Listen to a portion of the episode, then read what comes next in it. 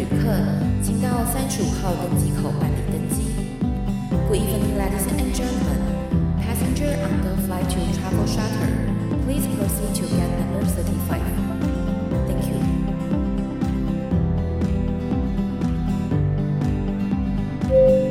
各位贵宾，我们即将起飞，请确实扣好系紧您的安全带。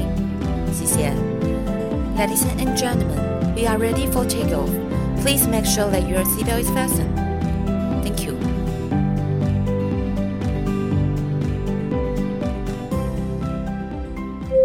Hello，各位听众朋友，大家好，欢迎来到旅行快门，我是 Firas。在我们节目之前聊过非常非常多呢，在世界各国的一些旅游故事。而今天呢，我们想要带着各位听众呢，回来到台湾，因为其实，在台湾呢，有非常多地方是很好玩，而且食物非常非常的好吃的。那今天呢，我们想要带大家去到一个地方，就是我们台湾的国门之都。这个地方呢，就想当然尔就是桃园啦。因为其实桃园这个地方，它是一个拥有多元族群融合的一个文化底蕴，同时它也发展出很多在地的一些观光啊，以及美食等等的这些商机。所以，我们今天呢，邀请了两位桃园在地人来跟我们介绍桃园到底有什么好吃的东西。首先，我们想要欢迎我们今天的来宾，一个是来自于龙岗的在地人德山，一位是来自于大溪的在地人雅琪。Hello，大家好，我是德山。嗨，大家好，我是雅琪。哇，我今天呢有两位桃园的前辈来带着我们大家吃遍桃园啦。那首先开始，我想先问一下，就是呢，其实你们是在桃园生长、成长、长大的嘛，对不对？那桃园的美食跟你们的童年回忆有没有什么样的连结呢？诶、欸，我自己本身是在龙岗长大，然后就是一直住到十五岁。然后我自己最惊讶就是我离开龙岗去外地念书的时候，我才发现，就是因为龙岗有一个很有名的美食叫米干。对。就是离开龙岗是没有这个食物的，就是我才知道说哦，原来这个食物是只有在龙岗才有的，就龙岗限定这样子。对，龙岗限定，而且就是真的是龙岗，因为你到中坜啊，到桃园，它就已经没有这个食物，所以那时候是我觉得很惊讶，就是说，哎，怎么会有个食物它限定的范围这么的窄这样子？哦，没关系，待会你会好好跟我们介绍一下这个龙岗的这个米干是怎么来的。对，好，那雅琪你呢？我大概可以称为桃园的流浪分子之类的这一类的绰号，因为我其实很早期很小的时候，其实我人是住在桃园市，那时候还是桃园县，所以是桃园县桃园市。然后后来一直到小学的时候，我其实就搬到中立了，所以其实我是在中立养成的，就是我是在中立成长长大的。长大之后呢，我妈就决定，哎、差不多时间要退休了。我们就是一直一路一直从很都市的地方搬到围都市半乡村的地方，然后等到那个地方发展起来之后，我们又搬到乡村的地方去。所以我现在就住在大溪。请问你们家是陶渊明之类的吗？就是一定要住在那种很偏远的地方？就我妈很喜欢那种很安静的地方，哦，世外桃源。对，所以其实我搬到中立的时候，我家其实是中立市郊，就是说我家四周边啊，然后有三面是田。要在中立找到这个地方，其实也蛮不容易的。可是因为那刚好在陆军官校隔壁，所以离龙岗超级近的，很近很近。哦，所以说其实你们是在同一个区域里面呢，吃共同的美食的，算是吧？对。那你知道，其实以我一个高雄人啊，其实桃园的美食对我来讲也有一个回忆在，就是呢，小时候我的姑姑啊，她就是呢到了龙潭去生活了，然后每次只要过年回来的时候，我就会很期待姑姑会带什么东西回来。她有一个东西是我从小会非常怀念的味道，你们知道是什么吗？花生糖，对，异口同声，花生糖就是龙潭就这样，然后大溪就是豆干嘛。对，你知道大姑每次只要她带着那个花生糖，我还记得就是有海苔口味啊，然后还有很多很多什么芝麻，哇，好好吃哦，然后吃完就粘牙。早期的会粘牙，现在不会，现在还有一种很厉害的，就是它是薄的，然后很脆口。对，然后一口的那一种。对对对对对。哇，你知道每次只要讲到这个东西，就是哇，满满的童年回忆。感觉这时候边录音就要考考生就要出来了那种感觉。我们结束的时候去买来吃。好了，那我们再回来介绍一下，就是呢，桃园的各个地方其实都发展出很独特的美食。像德山，你刚刚就有提到，就是说龙岗那一边哦，全台湾只有它有这个东西叫米干。我们现在介绍一下什么是米干，好不好？好，米干它就是一种。呃，就是他们把米泡水之后，然后拿去磨成米浆，然后拿去蒸。它外表其实长得还蛮像，就是台湾人比较熟知的板条啦。我刚其实讲说它是全台唯一这件事，好像有一点就是比较果断，因为其实像在那个中和的华新街，或者说像那个南投的清境农场那一带，就是当地有那些从泰缅或者是云南来的人，他们其实也都会有这种米干的制品。对，然后他们就是会做完这个呃外表像板条的米干之后，他们就会放到汤里面，对它。看起来其实就是有点像是一个汤的板条，对。但是在龙岗那边，大家就是称为米干。所以你刚刚讲的这几个区域，哦、呃，有米干这个美食的，好像都是来自于滇缅泰这个地方的移民，是不是？对，他们大概都是从泰缅边境来，然后云南裔的人这样子。OK，所以它可以算是东南亚美食。我其实有在想说，它到底算是云南美食还是东南亚美食？因为我觉得它其实是从，我可以讲一下它的背景，因为我们村子里面的人啊，他们其实是那时候就是在国共内战的时候，然后从云南。撤退到泰缅边境，就战争结束之后，他们就又从泰缅边境来到台湾，所以就是那个食物它的路径是这样子来的，所以我觉得他可能就是混了云南的血统、泰缅的血统，然后来到台湾又长成了，就是可能又混了一点台湾的血统，变成现在米干的样子这样子。嗯，你刚刚其实有提到，就是说呢，呃，这个米干是他们从滇缅或者是云南那一边经过了这个国共内战啊，然后呢发生了很多一些故事，最后呢带来到台湾。我们可不可以再更详细的稍微来介绍一下这段历史故事？好，就是那个时候一九四九年国共内战的时候，因为国民党他们就一直撤退到云南这个地方，然后他们撤退到云南之后，因为就是守不住，然后就那时候就很多国军就陆续到了泰缅的边境。到了泰缅之后，泰缅除了有因为战争的时候国军来的人以外，在更早期，其实因为云南有很多的商人，他们就是会到泰缅去做生意，所以在那个地方就有非常多云南裔的人。那在就是战争进入尾声之后呢，因为那时候就是缅甸政府他们有去跟联合国抗议，就是说他们觉得就是在他们的境内不应该要有就是其他国家的人在这边，所以他们就希望国民政府可以把这些人迁走。然后所以那时候国民政府呢，就是派了飞机去把这些人接来了台湾。那他们来到台湾之后，他们其实主要就是分布在桃园的龙岗跟南投的清境，还有高雄，然后所以在这三个地方呢，就是会有这一类背景的人这样，然后他们同时就是也是把当时他们那边的饮食就带过来，所以其实你去清境，你也是可以吃到很像类似龙岗，因为我那时候去清境的时候，我就想说，哇，这边的饮食文化其实跟龙岗是非常非常像的，对。我其实上一次去清境，我自己有吓到哎、欸，我想说奇怪，清境不是养羊的吗？然后怎么都是云南菜？然后我后来去爬树才想说，哦，原来这里也是一个孤军撤退之后的一个大战，它好像是第二波撤退的，对不对？对，因为它这个中间有几次的撤退啦，所以就是每一次的撤退，他们都把人就是分散到不同的地方，这样子。嗯，因为其实这一些算是孤军，他们后来撤回来到台湾之后呢，当时的政府就是规划了一些区域让他们在那边生活，因此就形成了一个眷村的文化。那龙岗就是其中一。个，那目前呢，其实龙岗那边也发展出一个很大的一个美食圈呢。因为我上次去龙岗市集之后，哇，你知道那个美食吃不完，好多好多的东西非常的好吃。而在龙岗那边，他现在每年也都会举办一个龙岗的米干节，我觉得这个好特别哦，一个食物竟然可以把它变成是一个节庆哎。对，讲到龙岗米干节，我就会想到，因为它其实也算是这十几年来发展出的一个节日。在我比较小的时候，然后它真的就是只有几摊去参与，然后到现在，它现在变成一个连续三个周末的活动，而且它早上可能卖米干，那晚上还有一些歌舞活动。然后我真的非常推荐大家去参加，因为你就会觉得在那个活动里面很像一个小飞地，因为它就是把泰缅边境的文化，然后在那个活动里面就会展现出来，像泼水节啊、火把节，所以你不用出国，你就到了桃园，然后你就是可以，就是可以体验东南亚的文化啦，就感觉在台湾桃园就可以出国的感觉，这种感觉，它就是一个在桃园就可以出国的感觉的。对，因为它其实就有点像是一个嘉年华会，就是这些啊、呃、所谓的滇缅文化的这些人民哦，他们就穿着他们的传统服饰，那可能会有一些游行啊、走秀啊，甚至有很多的食物可以吃。它真的就很像一个你到了东南亚去参加他们的 party 的感觉。对对对。那我们刚刚讲到米干，其实它有非常非常多的店家。其实我上次去的时候，哎，我其实真的不知道到底要进去哪哪几家。家吃，因为每一家感觉都好好吃哦。那你有没有可以跟我们推荐几间？你觉得呢？在龙岗那边不可以错过的米干店？好，就是我自己个人最喜欢的店是小云店，因为小云店的米干非常特别。就是米干店各家各户厉害的地方，就是在它的汤头。所以你其实吃米干，更多是去看他们的汤头是怎么做的。那小云店它的汤头呢，有一个就是他们加了一个叫哨子，其实就是番茄肉酱。那他们在云南就是叫那个东西叫哨子。那我觉得呃，小云店它的米干的特色，就是因为它加了这个哨子，所以它的汤头就是会多一个番茄肉酱的味道。但是有些人也很喜欢，就是吃单纯的大骨汤啊。像我想要介绍另外一家是我妈的爱店，就是它叫阿秀米干。那阿秀米干它还有一个很特别的东西，就是它是稀豆粉，就是稀豆粉加米干。因为大家就是去龙岗，除了米干以外，还有一个很有名的就是呃凉拌豌豆粉，它其实就是用豌豆，然后也是下就是磨成浆之后，然后去蒸熟，然后最后凉拌，其实跟米干的做法很像。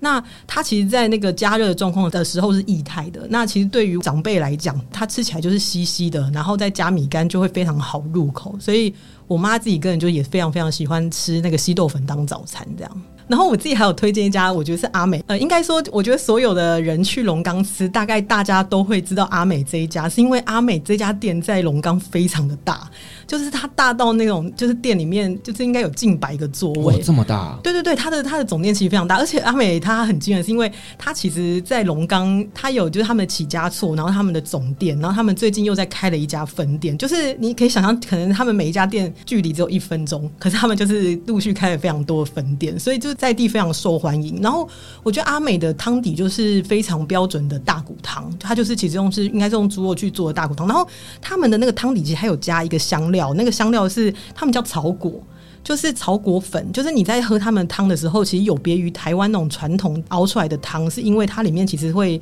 加一些他们的新香料，然后我觉得草果是一个非常特殊的味道。那其实你有去龙岗，他们都有在卖草果粉，然后大家可以去闻闻看，因为那个就是我觉得是米干的灵魂吧。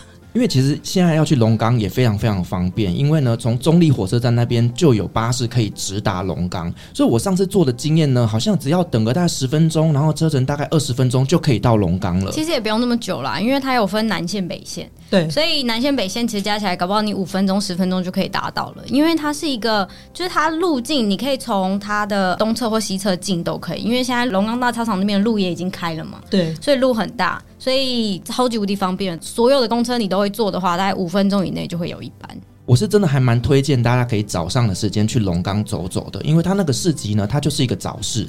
那基本上从呢早上六点多，甚至五点多就有一些店家开始营运了。那呢，它会一路卖到大概中午一点左右，开始陆陆续续打烊。所以其实你在早上的时候就可以去那诶买菜啦，然后吃一些当地很好吃的东西。那在龙岗那边，除了这些美食以外，其实我推荐有一个地方一定要去，叫做异域故事馆。我觉得这个真的是一个非常有故事性的景点呢。对，就是刚刚其实大家在听我讲那个故事的时候，可能会很难以想象那个景象，然后我就会非常推荐大家去异域故事馆，因为它它其实就是刚刚把我讲的那些故事，然后影片化、游戏化或是装置互动化，所以你去里面你就可以知道说，就是当年那些从云南逃到泰缅的人，他们怎么在泰缅生存。因为像它里面有一个馆，就是叫罂粟馆，因为其实大家就会知道说，其实早期在泰缅的人，他们为了要活下去，然后他们就会种罂粟，然后提炼鸦片，然后作为他们的生活费。那其实在这个异域故事馆里面，他们都有很完整的去讲述他们当时在那边生活的状况，你就会觉得很像回到那个当时他们怎么过那个打仗的状况，然后他们在那个地方生活的情形。这样，我有一次去那边的时候，然后我是跟着一个泰缅孤军后代一起去逛。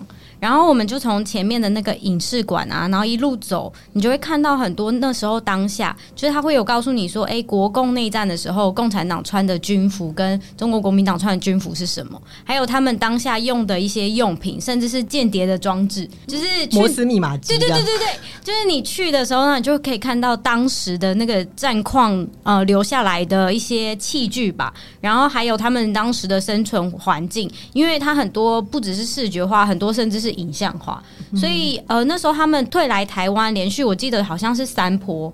对，就是退来三坡，然后每一坡都会有不同的故事跟不同的情境，然后还有另外一个那个村子，我我现在有点忘记那个村子的名字了。你是说泰美边境吗？对对对，就美斯乐吗？对，就美斯乐。然后我们就想说美斯乐听起来好像很梦幻，对不对？感觉就是一个什么日系潮牌，但没有，它就是一个村子的名字。据说现在也发展的还不错。其实龙岗蛮多人是从美斯乐来，因为我可以分享一个很有趣的小故事，是因为我爸是个军事迷，然后有一年就是我带他去泰国玩的时候，他就跟我说他想要去美斯乐，然后我们就说哦好啊。那我们就去，然后我们去了去了美斯乐之后，就遇到我们在龙岗的邻居。然后我们想说，哎、为什么邻居会在这？因为我觉得龙岗很多人，他们现在跟就是他们原本的泰北或是呃缅北的原乡都还是保持了联系，所以可能是回去访友啊，或是退休之后回去住，然后他们就是还是会往返两地。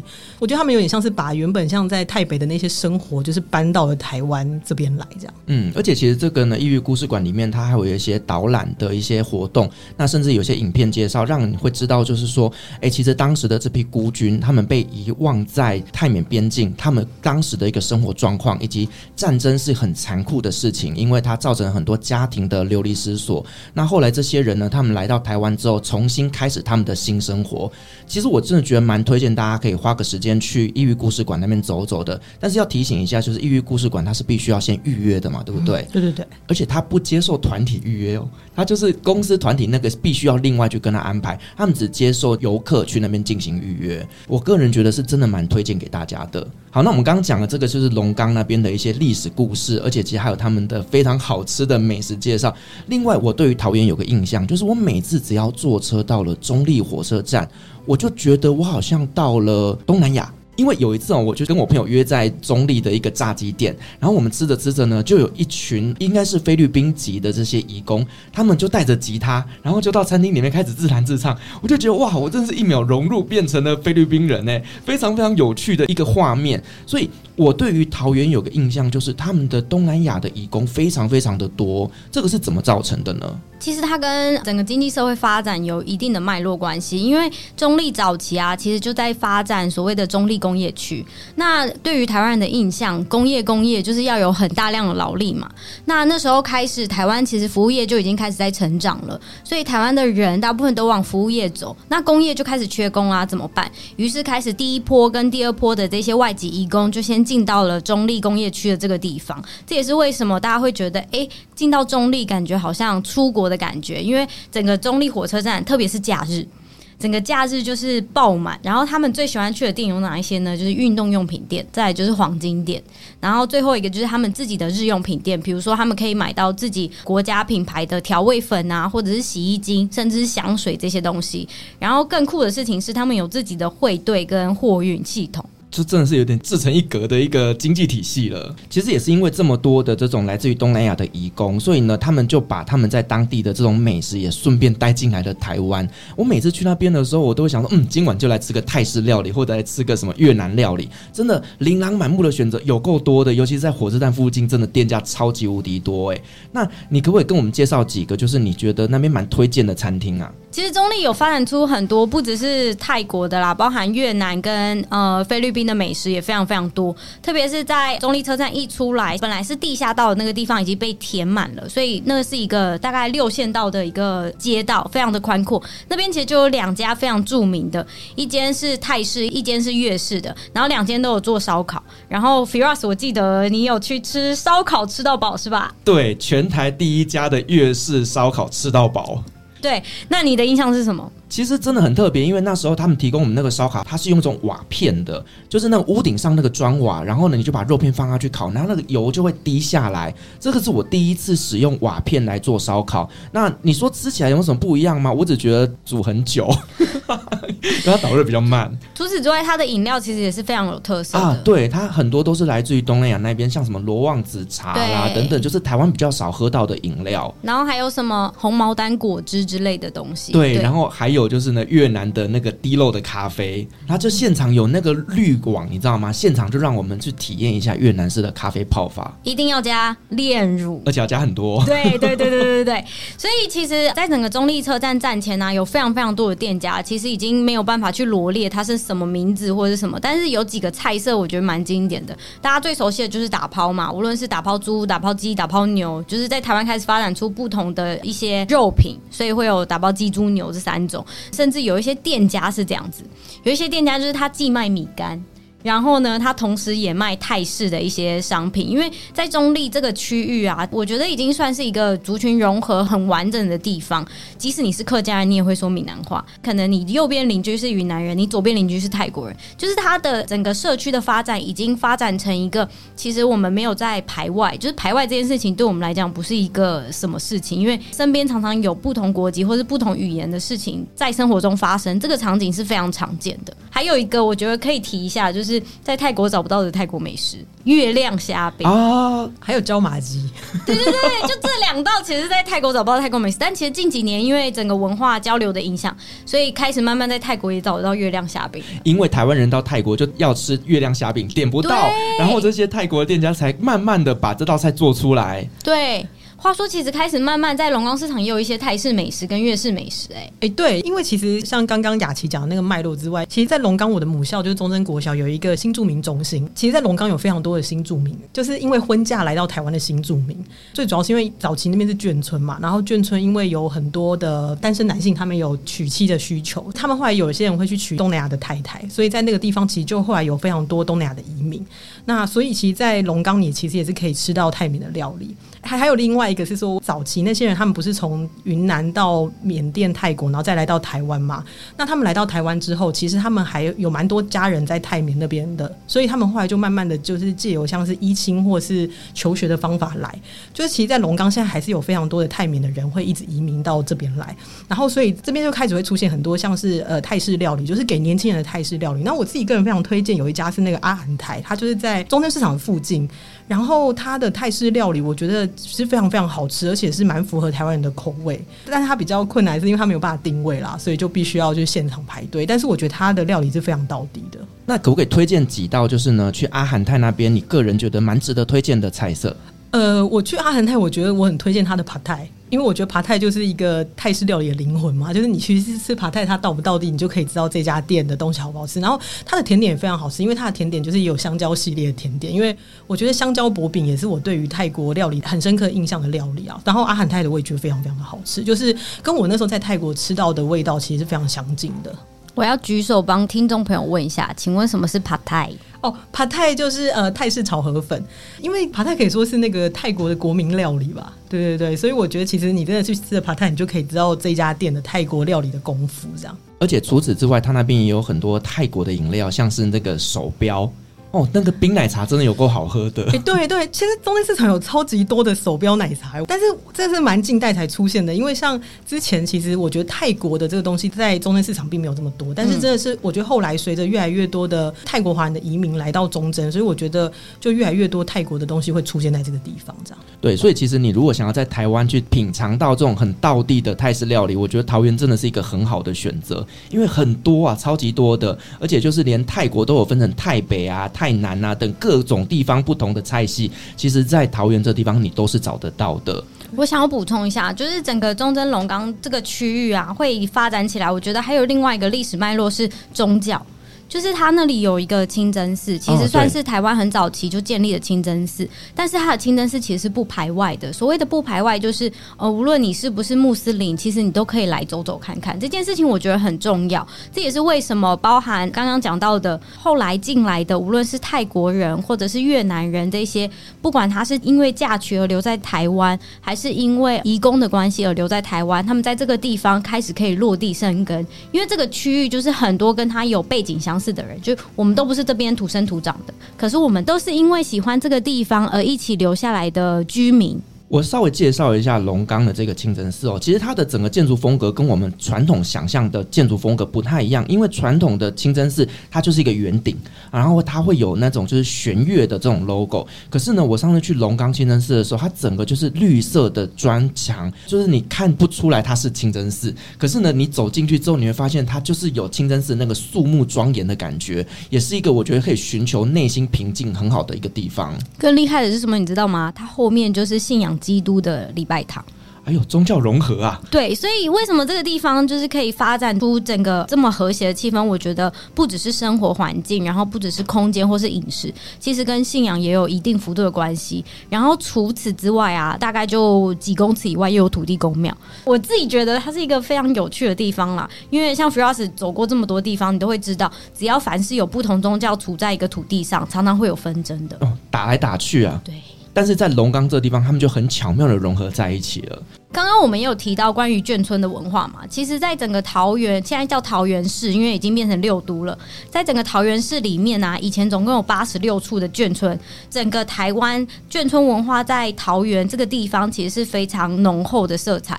只是因为后来大家开始有住宅的需求，然后国民政府移到台湾之后，经济发展起来了，所以大家也开始有一点钱，然后有一些眷村就被拆成国宅了。有几个地方其实也蛮有趣的，哎、之前其实。有一个制作人就是王伟忠，他姐姐不是有在开眷村菜吗？就是开始眷村菜有一些被注意到，然后 Firas 前阵子就问我说：“哎、请问什么叫眷村菜？”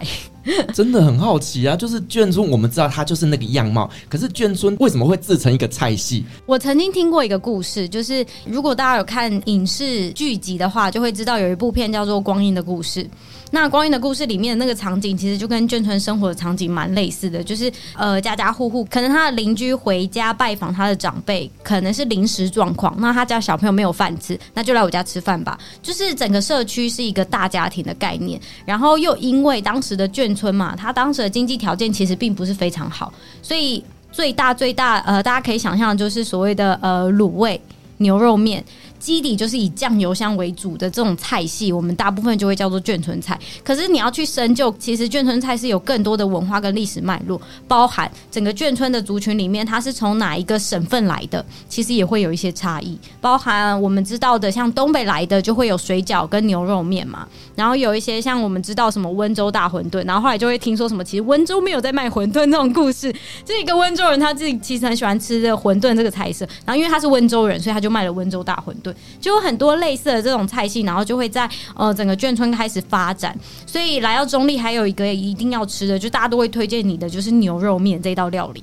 哦，原来是这个原因，桃园的牛肉面才会这么的有名哦。好了，那我们其实再带回来下一个地方，就是呢，呃，雅琪，其实你是大溪在地人嘛，对不对？其实我们讲到大溪，第一个会想到就是豆干，但其实大溪不只有豆干，它有很多很多好吃的东西，可不可以稍微跟我们介绍一下？我我觉得要先澄清一下啦，如果我要讲我是土生土长的大溪人，当然会有一点冒犯，因为毕竟我是呃成年之后才搬到大溪的。可是因为我是成年以后才搬到大溪的，相较于很多本来就在那里成长的人来讲，我多了一个好奇。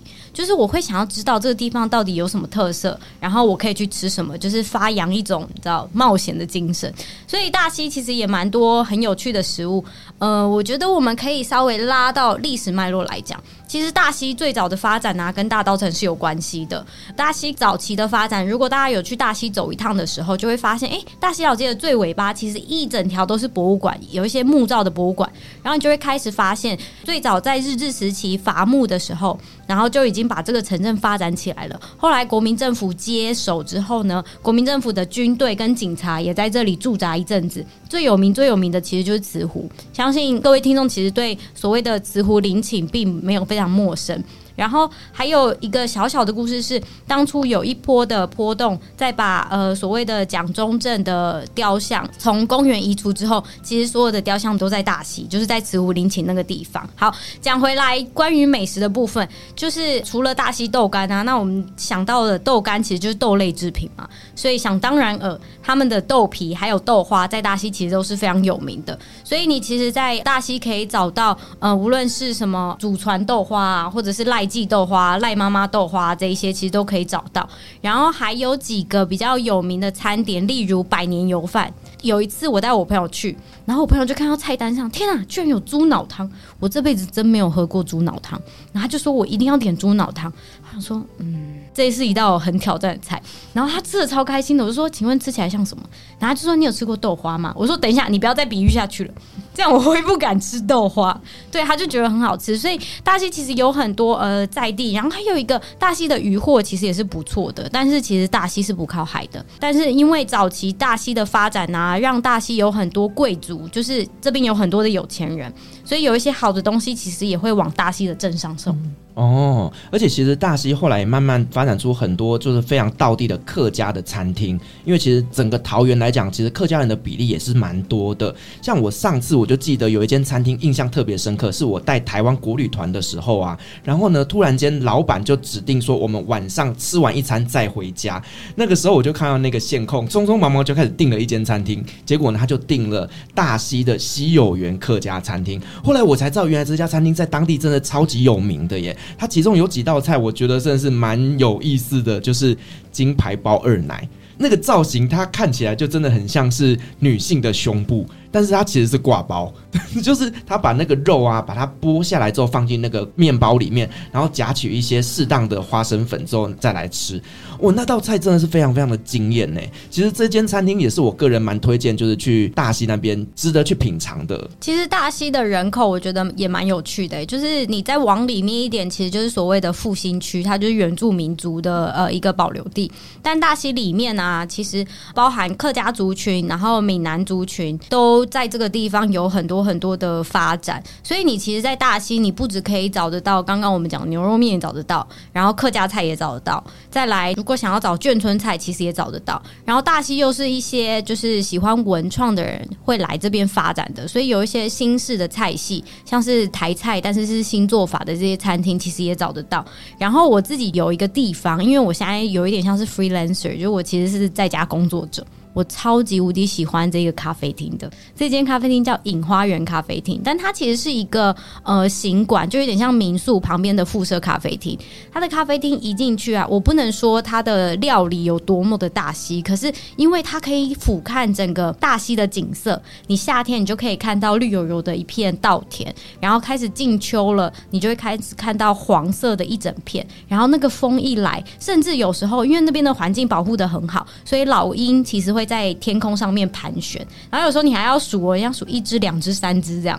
对，我觉得它是一个很特别的地方，大家都觉得，哎，桃园是一个高度发展的一个城市，但其实它又保有一个乡村的文化的感觉。所以你要走到呃完全市区也可以，然后你要走到亲近大自然这个地方，不用三十分钟的车程，你其实就可以抵达了。你刚刚介绍这个大溪隐花园景观咖啡厅，其实那时候你有带我去过，其实我真的有点被震撼到哎，因为其实它的室内看起来就是一个很普通的咖啡厅，你一定要走出去外面。那个外面的那个景观，你会突然间感觉眼前一片开阔，绿油油的整个大溪平原就在你的眼前。同时呢，它又有那个坎金大桥就在你的面前，你会觉得那个景色真的就是你宛如来到了人间仙境一样。而且因为它的入口处是一个小巷子里面，你就想说：天哪，这个小巷子能有什么好的咖啡，对不对？而且那个门口完全不起眼，你知道吗？你是会走过去，然后就忽略掉它的。可是呢，你如果真的走进去之后，你会有一种柳暗花明又过了一村的感觉。要提一下，其实你知道那条道路对大溪人有多重要吗？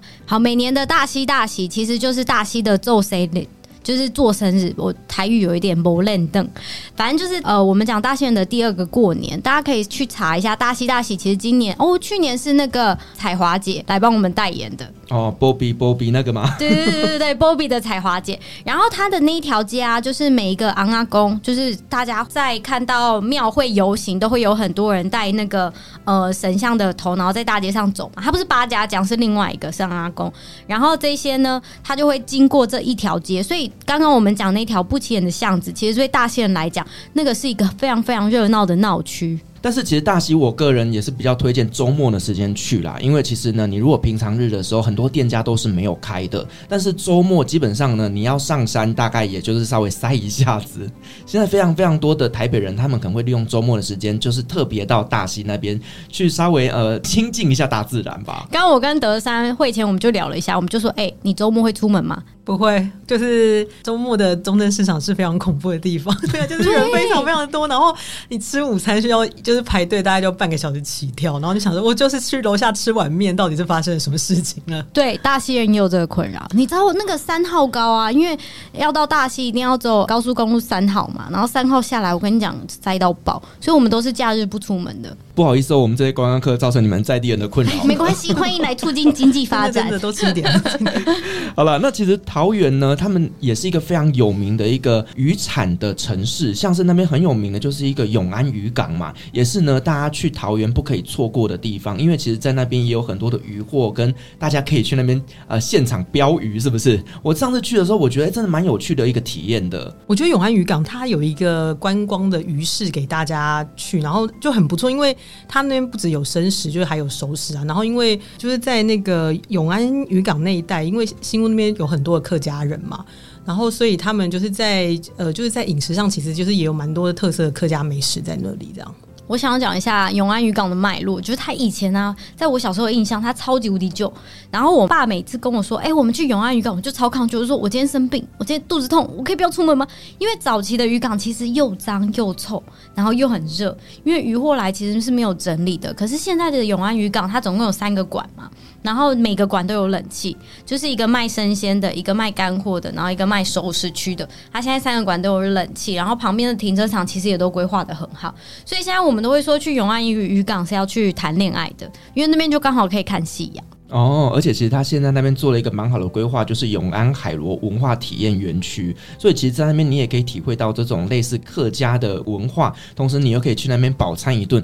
而且我上次去真的，哎，我觉得很便宜耶！它有那个海鲜炸物啊，就是一份一百，三份两百五，然后就满满的一桌，然后你就可以去挑选自己喜欢吃什么鱿鱼啦，或者是什么柳叶鱼等等的，就挑喜欢的鱼货，然后现场吃，而且都现捞的很新鲜。你要是去熟食区啊，去那个快炒。很多都是一百一百五十块一盘，然后你如果要吃好一点，两百五十块一盘就有了，确实是真的蛮吸引人的这个价格。对，而且就是呢，你如果觉得这种吃油炸的东西会觉得很燥气的话，其实旁边它有卖那种青草茶啦，这种非常天然的这种饮品，你喝下去就瞬间消暑。所以上次去我其实真的有一种吃饱喝足，又看了整个夕阳美景，我觉得真的是像你讲的，很适合去谈恋爱的地方。等一下，跟谁去？这个就不方便了，哦，不好说。好，这个就不好说了哈。好，所以其实我觉得永汉渔港那边也是一个蛮值得推荐的一个观光景点啦。那其实呢，我们讲到了桃园哦，其实它还有很多很多是不是以地域型为主的一些美食，像你刚刚前面有提到的，就是牛肉面。因为整个桃园呢，好多好多非常非常好吃的牛肉面，你可不可以跟我们推荐几间你觉得特别好吃的呢？其实有一间就是来桃园，大家都会推荐你，它非常非常的有名。有名是为什么呢？因为它开二十四小时。你有听过二十四小时牛肉面吗？我就问，我只听过二十四小时的 Seven Eleven，是吧？哦，讲到这个 Seven Eleven 以前还不是二十四小时的呢，因为它是从早上七点开到晚上十一点才叫 Seven Eleven。可是呃，这间牛肉面叫做永川牛肉面，它其实是在离新民市场不远的一个地方，其实那边就有一间店了，也是永川牛肉面。然后它的特色其实是红烧牛肉面。我不知道大家吃牛肉面的习惯是什么？我自己吃牛肉面的习惯是我喜欢点三宝牛肉面，然后都要是红烧的。红烧之外呢，你一定要加葱跟酸菜。啊，酸菜一定要加的，酸菜一定要加才对味啊！加爆啊！对啊，加爆！也很其实有很多店家真的是让你加爆，哎，就是它会有一瓮是酸菜，然后另外一瓮是葱这样子。然后我自己喜欢的是，我喜欢那种现炒的辣油，然后我都不会去捞上面的油，我都去捞下面的渣渣，然后跟牛肉面拌在一起，超级无敌好吃。对，你刚刚讲到这个永川牛肉面，其实它不止红烧，它还有它的川味的牛肉面，它的味道就比较重。因为我上次去的时候，我就点了这个川味，我觉得真的非常的满足。喜欢吃辣重口味的人就是要点这一味。那除此之外，他们家卖的水饺也非常的好吃。然后它比较特别的就是呢，它除了二十四小时以外，它还可以让你呢免费加汤跟加面。但限一次啦，就是如果说你要无限吃到饱，那是不太可能。你知道早期是不限制的吗？啊，真的哦。早期就是你只要一个人点一碗面，然后你要加汤加面吃到饱都没有问题，就是你要加个两次都没有问题。可是后来就是太多人知道了，就已经不再是回馈在地乡亲了，然后回馈全台湾的感觉。所以后来他就限定哦，你可以加汤加面只加一次。原因是因为有一段期间呢、啊，就会可能有四个观光客来，然后就点一碗，然后他要加汤加面，嗯，店家也很为难啊，你四个人吃一碗，这有一点不太合逻辑。嗯，这搞不好变成什么大胃王挑战赛，但所有的大胃王都跑去吃，然后店家就哭了这样子。对啊，那其实桃园除了这个牛肉面以外，另外有一个东西，我个人也是非常喜欢，它叫做臭豆腐。你知道，每次啊，我们只要带外国观光客来台湾的时候，一定说走，我带你去吃美食，然后就逼他吃臭豆腐。其实这个英文名字就超难听的啊，就叫 Stinky Tofu，谁要吃 Stinky 的东西呀？啊？但其实臭豆腐就是越臭越好吃。是，但是你知道，对于外国人来讲，这真的是一个挑战呢。但是我个人推荐过几个外国观光客之后，他们吃完都说，虽然味道不怎么好闻，但吃下去是非常好吃的。那可不可以跟我们推荐几间你觉得在桃园呢蛮好吃的臭豆腐？其实，在中立夜市就有两间非常有名的臭豆腐，一个叫麻酱，一个叫简记师傅臭豆腐。然后两间的臭豆腐呢，其实类型我觉得蛮像的，欸，就是都是那种麻辣臭豆腐的形式。所以，呃，我自己是喜欢吃辣的人，其实我自己很喜欢吃简师傅的臭豆腐的。对，然后臭豆腐一定要加什么？一定要加冬粉跟鸭血啊？冬粉。哦，你说的是麻辣臭豆腐、哦？对啊。哦，我刚刚想着是那种炸的酥酥脆脆的，我想那个加冬粉怎么能吃？哦，OK。所以其实你推荐的这个简师傅，他其实好像也蛮多间店的嘛。他在夜市里面好像就有一个摊贩跟一个店家。嗯，我现在有一种莫名听到臭豆腐滚烫的声音了，完蛋了，太饿了。你知道我的肚子在那边咕噜咕噜，还是刚那个滚烫其实你肚子在叫。好，那另外其实桃园有一个，我上次去吃过，我觉得也蛮惊艳的，它叫做惊叹号 shock shock 臭豆腐。它我觉得有一点点像是那种网红的一个臭豆腐店，就它的整个摆盘啊是拍的非常漂亮的，然后呢你就可以去拍出美美的照片上传到 IG。但是重点是它不只是拍照好看，它连吃起来都是非常好吃的。就是臭豆腐要做的好吃，就是外皮要够酥脆，然后里面要够软嫩，然后再加上那个泡菜，哇，那个真的一秒下去，你觉得哇，真的就是台湾味啊！泡菜，然后蒜泥、辣椒、酱油，然后一口下去，超级无敌满足啊！肚子饿了，待会我们来叫外卖。好，那除了臭豆腐之外，其实我自己去桃园啊，每次我都一定会进去一间店，它叫做张丰盛的花生糖。因为呢，这个是我觉得应该是我我妈妈她好像特别喜欢吃花生糖，所以呢，她都会叫我去帮她买一些伴手礼回去给她吃。但是我每次去他们家，除了这些买伴手礼之外，我一定要买就是他们家冰淇淋。为什么？为什么？真的很好吃，因为他们家主要就是类似像坚果啦，还有芝麻啦、花生等等这一类的店那他们算是最新的这个接班人，他们接了之后，他们就想要把它算是老品牌，把它转型吧。所以呢，他就开始做了很多新的创新，像是做的这个冰淇淋。那这个冰淇淋呢，它就是有花生跟芝麻，然后呢，它就是选择综合的，上面再淋上这种芝麻粉啊、花生粉等等的，然后拍起照片来超好看。它就真的是类似完美拍照的冰淇淋，但重点是它吃下去呢，你也不会觉得说那种很甜很腻。我觉得它那个甜度是很适中的，然后又可以吃到这种芝麻花生的这种颗粒感。所以我个人吃完那一次之后呢，我就觉得说，哇，这个东西它虽然价格高一点点，可是它是真的非常非常好吃。我想要分享一下，其实我小时候超级无敌讨厌中立的各种名菜，你知道吗？为什么？就是各种什么菜包啦、花生糖啦，然后还有豆干，我小时候超讨厌的，为因为。因为我不知道为什么，就是你明明来大溪玩，然后我们家的朋友来大溪玩，居然买豆干来送我，我就想说你买豆干送我干嘛？然后要不然就买花生糖来送我，所以我们家就是无时无刻充斥着花生糖。然后我爸就会说：“哎、欸，快坏掉了，赶快吃掉。”所以我每天晚上就被逼着吃这些花生糖或是什么的东西。可是我后来长大之后才发现啊，小时候身在福中不知福。殊不知这些东西可都是钱砸出来的，就是其实它是真的是很好吃的东西。然后我其实是一直到长大之后，然后人家问我说：“哎，那你家的名产是什么？”我才开始回来再回顾以前我吃的东西。所以我其实是算是重新爱上。所以我刚才问你说为什么？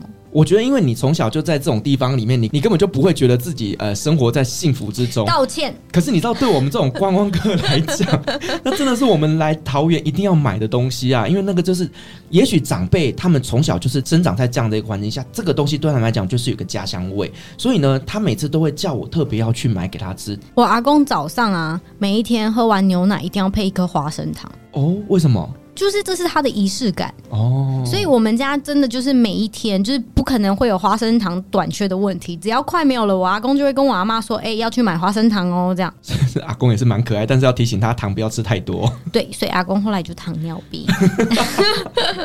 好了，这喜欢吃甜食，但适中就好了哈。好，那其实呢，在桃园那一边呢，晚上的活动也是非常非常精彩迷人的，像是呢，我每次去桃园晚上一定要去逛夜市，而且夜市的选择有够多。的，我想要 diss 你一下，你不是只有想要来桃园会想要逛夜市，你到每个地方都想要逛夜市吧？呃，但是我觉得还是要看，你知道我自己自己回高雄的时候，我就不会想在高雄逛夜市。好吧，可是我回桃园，我真的很喜欢去逛夜市，欸，就是各种，因为每一个夜市它好吃的东西其实都不一样。对，那你可不可以跟我们介绍几个，就是你从小的记忆当中，在夜市里面品尝过的道地小吃呢？这时候就要回到我们刚刚开头不是讲说我就是桃园流浪分子吗？我其实最早期就是住桃园市，所以我们家很早期的时候都会去逛桃园夜市。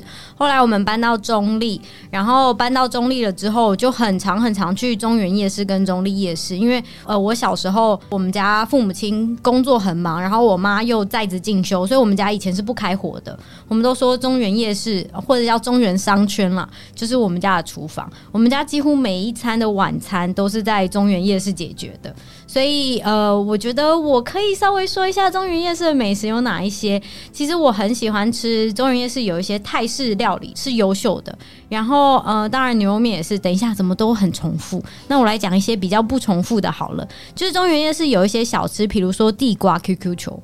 这一道菜，我觉得它后来有在其他夜市有开啦，然后但是它的创始店是在中原夜市里面，然后它的 QQ 球不像是很软糯的那种，它反而是外表非常非常酥脆，然后炸得很大颗，它的内馅因为膨起来的关系，所以中间有一部分是空心的，然后呃有一部分又会很 Q，所以你可以同时吃到酥脆又 Q 嫩的感觉的那种口感都是在一起的，然后还有另外一间就是牛排店，我们一般想象的牛排店都是那种哎西提啊。或者是就。一些系列高档的，可是，在中原有两间，一间叫米老鼠，一一间叫唐老鸭。其实还有一间老牌叫不倒翁，所以呃，我们通常都会去吃，要么就是米老鼠，或是唐老鸭。所以外地人来问我们说：“哎、欸，你今晚要吃什么？”我就说：“哦，吃米老鼠。”然后外地人就会一脸惊恐，想说你在说什么？但其实我们讲就是牛排馆。然后他的牛排馆以前呢、啊，唐老鸭跟米老鼠，它其实是开在隔壁的，只是后来米老鼠牛排馆就开到另外一个巷子里面。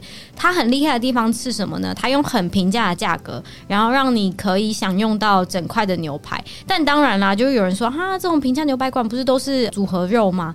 它奇妙就是它其实是平价牛排，可是你在里面你可以选组合肉或者是原块肉，就是你可以付贵一点的价格吃比较好的肉，然后里面当然还有一些像是玉米浓汤喝到饱啊这种，然后酱料自己装，它就是比较早期平价牛排，可是是属于比较好的那种。就是如果说你今天妈妈没有煮饭的时候，就是去那边吃一餐，其实是非常棒的一个选择。就是我妈妈常常都不煮饭，所以我只能有这个选择。好，那另外呢，像你刚刚有提到中立夜市，也是你很常去的嘛，对不对？嗯。那因为中立夜市，其实我自己也是蛮常去的，因为我们的友台好朋友维尼，他就住在中立夜市，所以我每次只要去他家录音的时候呢，我的晚餐就一定是在中立夜市解决的。我要提一下这个小故事，就是呢，有一次 Firas 就跟我说：“哎、欸，雅琪，就是我想要去逛一下中立夜市，你带我去好不好？”然后我开车带他到那边去了，他就说：“哈，是这里哦。”我说：“什么意思？你不是说你没来过吗？”然后他就说。其实我常来耶，只是我不知道这是中立夜市。你要不要道歉一下？我，我跟中立的朋友们道歉，因为我每次我都从后面进去，但是我知道它前面有一个大大招牌写中立夜市，可是我都没有走到最里面，所以我根本不知道我吃的那个夜市就是鼎鼎有名的中立夜市，真的是很抱歉。对，然后后来就是，反正我后来带他去中立夜市，然后吃了一圈之后，他就说：“哇，原来那个前面还有这么多东西。”就其实中立夜市它是一整条街，然后它是呃围绕着国小的。旁边，所以他其实你说大。也蛮大的，缩小也不小，这样。然后它在那个夜市的整条街上，你会看到很多很有趣的食物，例如大家去万华会常常会知道的蛇汤，在中立夜市也找得到。然后在中立夜市还有几间非常有名，一个就是呃米粉汤。那这间米粉汤叫好鲜屋米粉汤，它从小摊贩做到现在是一整间店了，就是它的那个生意好到一个不行。然后刚刚提到的，无论是简师傅啊的麻辣臭豆腐，还有我最喜欢吃的酸辣粉，其实在里面也找得到。而且其实他们在中间还有一摊卤味，也是我每次去都会去吃的。那间卤味生意超好哎、欸，超级好，就是你自己现场那边夹夹夹夹完之后，给他卤卤完之后就付了钱。我觉得它的酱汁不是那种死咸的那种，是有一点鲜甜的味道的。这时候我要先讲一下，就是中立人的记忆。如果有就是听众朋友是中立人，你一定会绝对会记得中立夜市有一摊是卖芭辣的。然后卖芭乐的那个那个女生是一个移民，我不知道德善你知不知道？不知道。反正就是这个故事是什么呢？就是我有一个表妹，他们家常常去逛中立夜市，然后某一次呢，她就去 Seven 买养乐多，然后她就突然在那个 Seven 里面就开始喊了一声“买芭乐哦”，你知道我阿姨脸就绿掉了，我阿姨就想说很尴尬，就是这是中立人的记忆，去中立夜市一定会听到有人在那边卖卖芭乐，我刚被你吓到，是吧？哎，我阿姨就是被吓到的。是，好了，其实我们刚刚讲了这几个夜市算是在桃园比较大、比较核心的一个夜市，但其实除此之外呢，像是呃八德跟龙潭那边也有他们的夜市。其实巴德的夜市是新的、欸，它是新人花园夜市，就它其实也是连锁集团的夜市。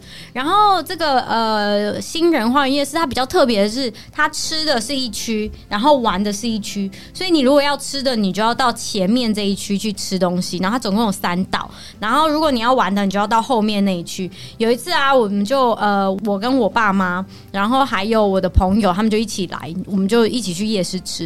然后我爸妈就对玩的没有什么兴趣嘛，然后所以我们就分两派。我朋友他们就去夹娃娃，然后去套圈圈，就是去玩的那个地方。然后我跟我爸妈就去觅食。然后最后呢，我们就集合之后就回家，然后回家再吃饭。这样就是它其实是分区的。然后我还记得，呃，那时候刚开幕的时候，超级无敌爆炸塞车，就是整个交通堵塞。因为巴德一直以来都是只有商圈没有夜市，包含大南商圈这种都是商圈，它不是夜市的形式。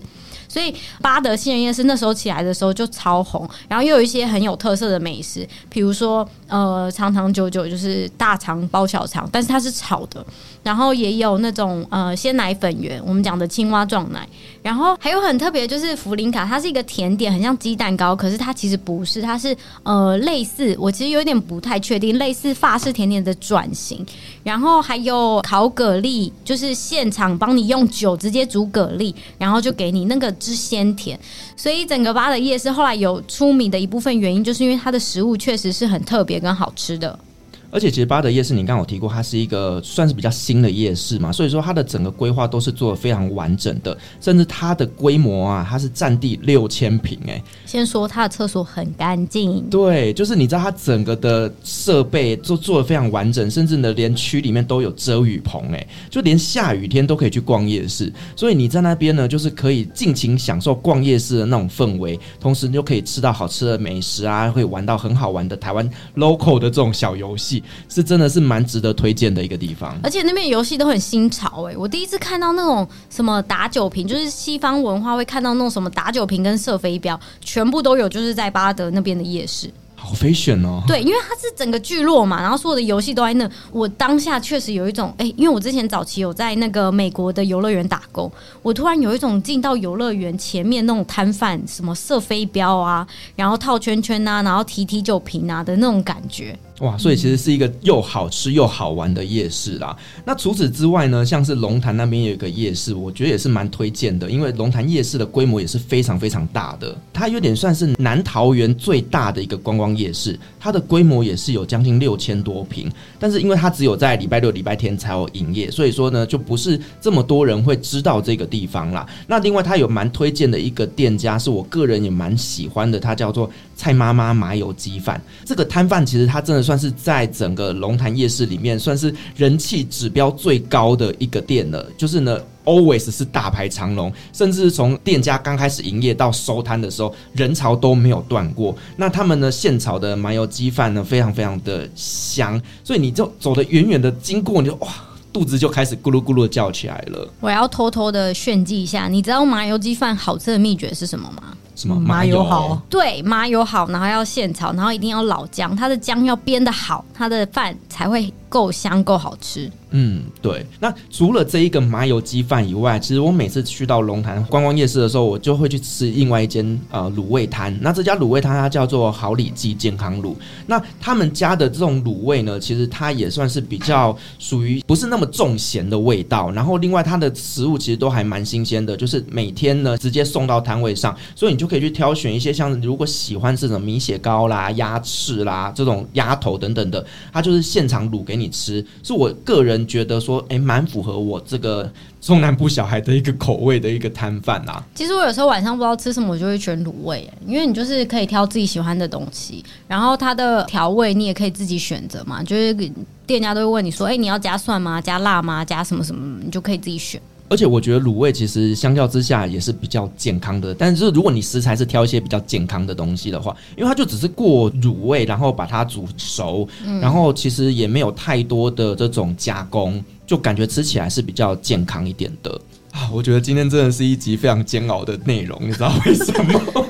一边聊一边肚子叫，就是边聊边想说：天哪，我等一下要吃什么？就是要去哪里？这样选择太多，选择障碍症都发作了。对，如果说各位听众你是在晚上在听这期节目的时候，我要先跟您说一声抱歉。造成你们肚子饿，真是不好意思了。